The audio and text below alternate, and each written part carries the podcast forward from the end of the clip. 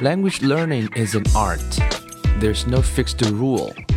So here you see different paths, possibilities, and ways. And hopefully you can build up positive rituals. Welcome to 英语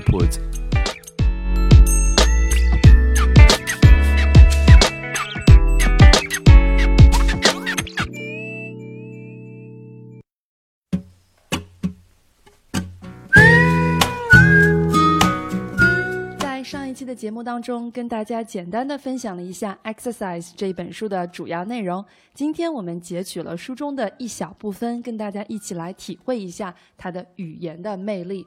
我们今天节选的部分呢，是这个书的最后讲 “healing a hurt”，就是当你受伤的时候，你应该怎么办？我先给大家把这个段落朗读一遍：“Healing a hurt. Sometimes you can get hurt when you are active.” You can help heal an injury like a twisted ankle by following RICE. RICE stands for rest, ice, compression, and elevation. Rest, rest the hurt body part. Ice, have an adult help you put an ice pack on it. Compression, have an adult put a compression bandage on it. This helps keep the swelling down. Elevation, keep the body part raised up. 这样的一个小小的段落哈，看上去呢还比较的简单，可是里面有很多很值得我们学习的。我们先来说这个书上告诉我们的治疗受伤的这样的一个法则，叫做 RICE。那这个 RICE 哈，我不知道大家会怎么去读。有人说，哎，这不是首字母把它放在一块儿吗？而且它构成了一个单词叫做 rice 大米，能把它读成 rice 吗？英文当中有不同的缩略形式哈，有一种缩略形式呢，是我们会取每一个单词的首字母，把它构成一个组合，而我们呢，在朗读的时候只会朗读每一个字母。比如说大家最熟悉的美利坚合众国，对吧？英文叫 the USA，我们不会把它放在一起拼读。还有著名的一家电脑公司叫 IBM，我们也是分开每一个字母在读。这样的一种缩略形式呢，英文里面我们称之为叫 initialism，因为我们知道 initial letter 表示每一个单词它的首字母。那还有一种呢，其实和 initialism 比较相似。我们也是把每一个单词的首字母拎出来，把它重新组合成一个缩略形式。而由于呢这个读音规则哈，我们经常在读的时候把它们拼在一起做拼读，这种也叫缩略，但英文里面称之为叫 acronym。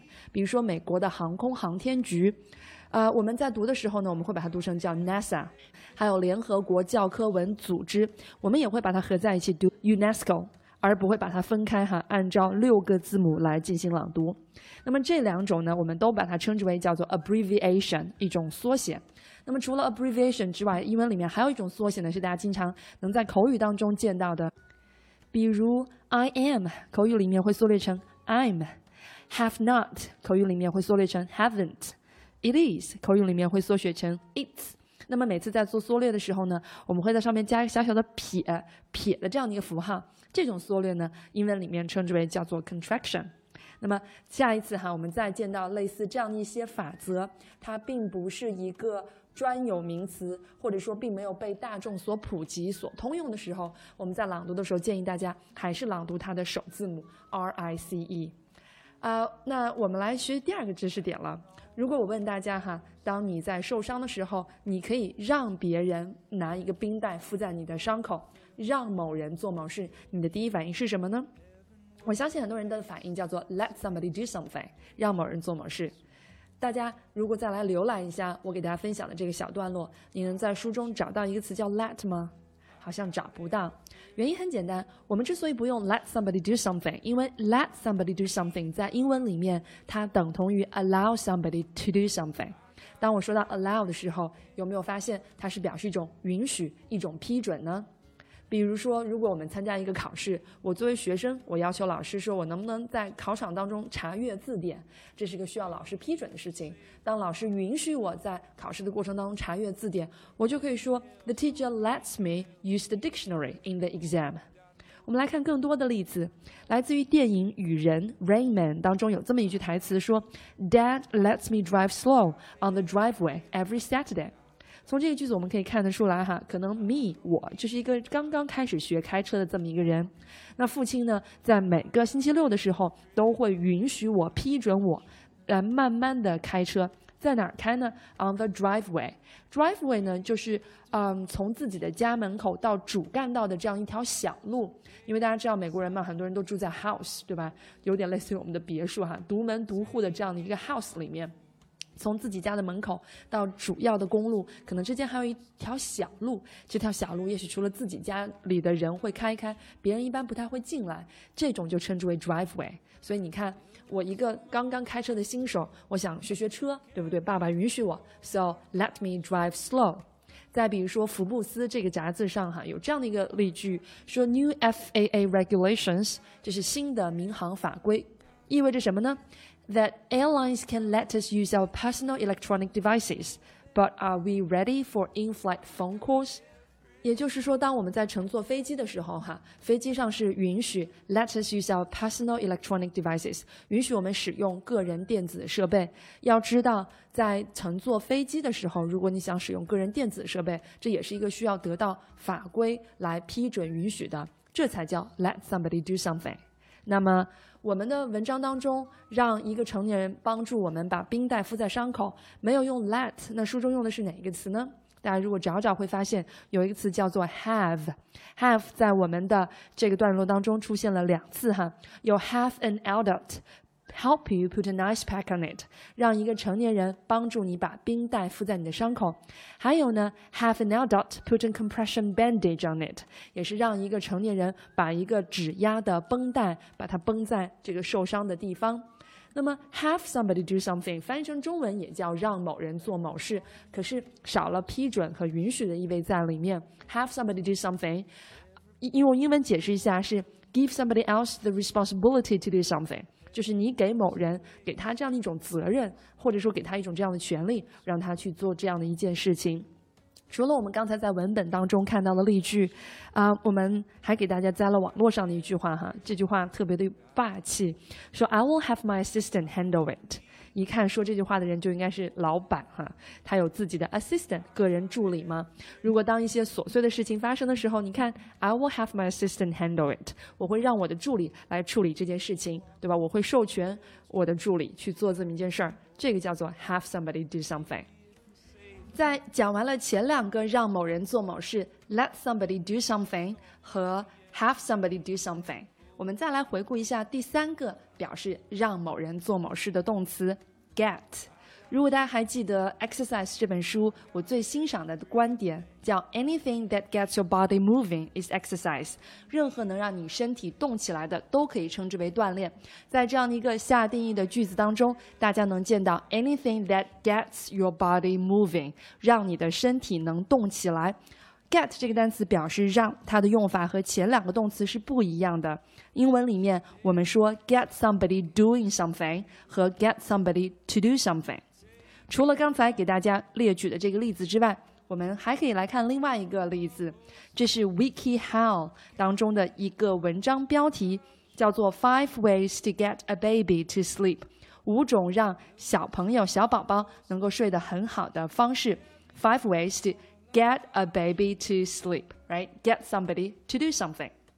而这种让某人做某事，大家会发现少了像前面的 let，像前面的 have 这样的一种命令的口吻和意味在里面，就是一个很普通意义、很正常意义上的让某人做某事。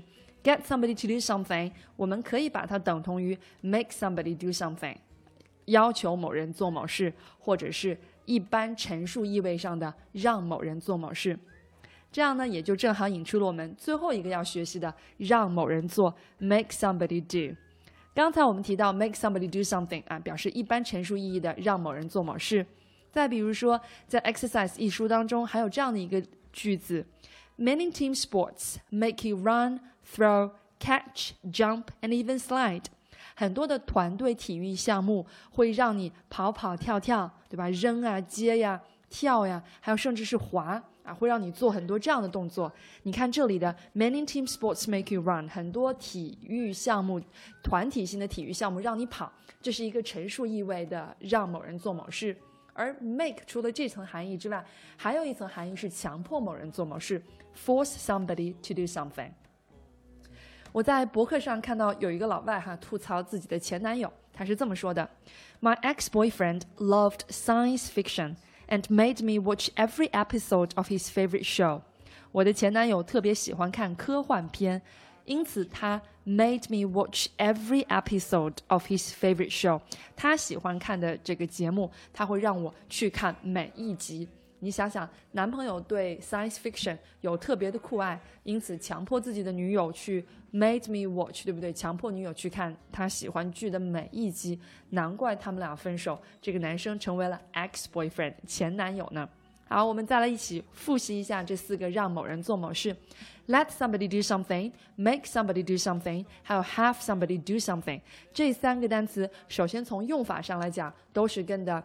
动词 somebody do something，而只有 get 和它们不一样。get 的用法是 get somebody to do something，或者是 get somebody doing something。那么从表意的角度上来讲呢，let somebody do 有一种批准的意味在里面，允许的意味在里面。Have somebody do something 仅仅表示授予某人一种责任、一种权利，让他去做一件事情，没有了 let 这样的命令批准的口吻。而 make somebody do something 既有一种陈述意味的让某人做、要求某人做，也有强迫意味的强制某人去做一件事。最后呢，我们来聊一聊关于用词多样性的问题。在小小的哈，大家读到的这几句话当中，我们同样的一层含义会用不同的单词去表达。这个是英文用词多样性的要求。比如说提到受伤这个单词，我们在标题当中和第一句话当中，大家看到的受伤是 hurt，healing a hurt。Sometimes you get hurt when you are active，对不对？而到第二次再出现受伤的时候，书上就用了一个词叫 injury。You can help heal an injury like a twisted ankle。你会发现作者使用了同义词替换，用 injury 来去代替 hurt。也顺便说一句喽，hurt 不单单是表示感情上的伤害，我们说。你伤害了一个人，可以是你说了什么话，做了什么事，让他不高兴，这个可以称之为 hurt。但同样，身体上的受伤也可以称之为 hurt。大家不要忘了这层最基本的含义，hurt 和 injure 在表示身体部位受伤的时候是可以画上等号的。同样，当我们表示把受伤的部位要抬起来、要提高这样的一层含义，大家看到 elevation 这个小的条目，在前半句话用的是 elevation，它的动词叫 elevate；而在后半句话，让你的身体部位保持抬起来的这样的一个状态，就用了 keep the body part raised up。它用了 raise up 来去替代那个动词 elevate，这也是属于同义词替换。除了我们用同义词进行替换来避免这个用词的单调和单一，我们也可以反复使用同一个单词。就比如这里的高频词汇 hurt 会反复出现，但这个高频词在出现的时候，大家注意观察，几乎每一次出现它都会有一些细微的差别和差异。在标题当中，大家看到 healing a hurt，这个 hurt 是一个名词存在。而我们读到第一句话，Sometimes you get hurt when you are active。这里的 get hurt 这个 hurt 就是一个形容词存在。这是我们用词多样性另外一个启示，就是当你使用同一个单词的时候，我们可以从不同的词性来去进行考虑。我们尽量也能做到同一个单词不同的含义。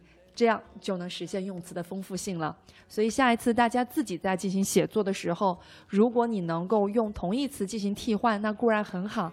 但当你的词汇量有限，你想不出其他的同义词进行替换的时候，改变一下这个单词的词性，未免不是一个很好的做法。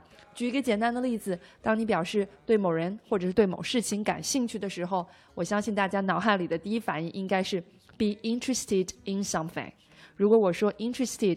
我们要再换一个表达呢？你可能很难想到一个同义词，没有关系。想想 interested，它其他的词性，比如说 interest 可以做动词。你在第二次表达喜欢这个概念的时候，你就可以说 something interest me。第三次表达同样含义的时候呢，我们就可以使用它的名词形式，叫做 interest。需要提醒大家注意的是，interest 在表示兴趣的时候，它是一个不可数名词。言外之意呢，它没有复数形式。因此，我们对什么事情感兴趣，可以叫做 take interest in。可是呢，这个单词我们也可以使用它的单数形式，叫做 have an interest in something，or take an interest in something，这都是可以的。你看，同样是使用 interest 这个单词，第一次出现你用了 be interested in 形容词，第二次出现你用了 something interest somebody 用了动词，第三次出现你用 somebody take an interest in something 用了它的名词形式，这不是很好吗？时间的关系呢，我们在这里只挑选了三个比较重要的语言现象跟大家进行分享。我相信在我们这个段落当中，还有很多词是大家未必那么熟悉的，比如扭伤的脚踝。a twisted ankle，再比如指压的绷带 compression bandage，还有就是肿胀叫做 swelling。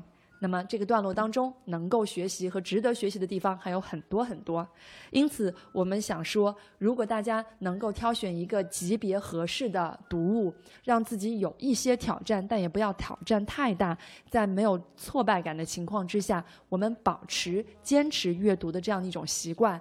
假以时日，我们的英文一定能看到长足的进步。Heaven was a place still in space, not in motion, but soon. I got you, I got everything, I've got you. I don't need nothing more than you. I got everything, I've got you.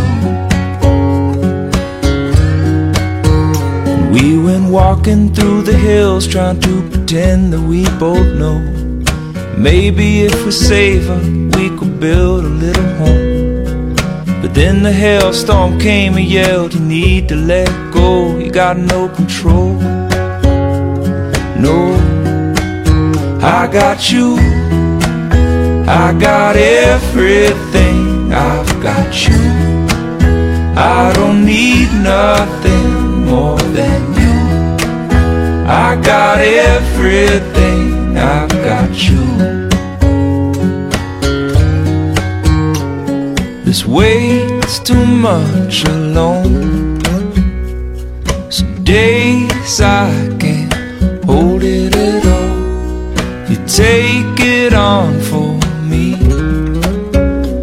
when tomorrow's too much, I'll carry it all. I got you. Yeah, when tomorrow's too much, I'll carry it all. I got you. I got you. I got everything. I got you. I don't need nothing more. I got everything, I've got you.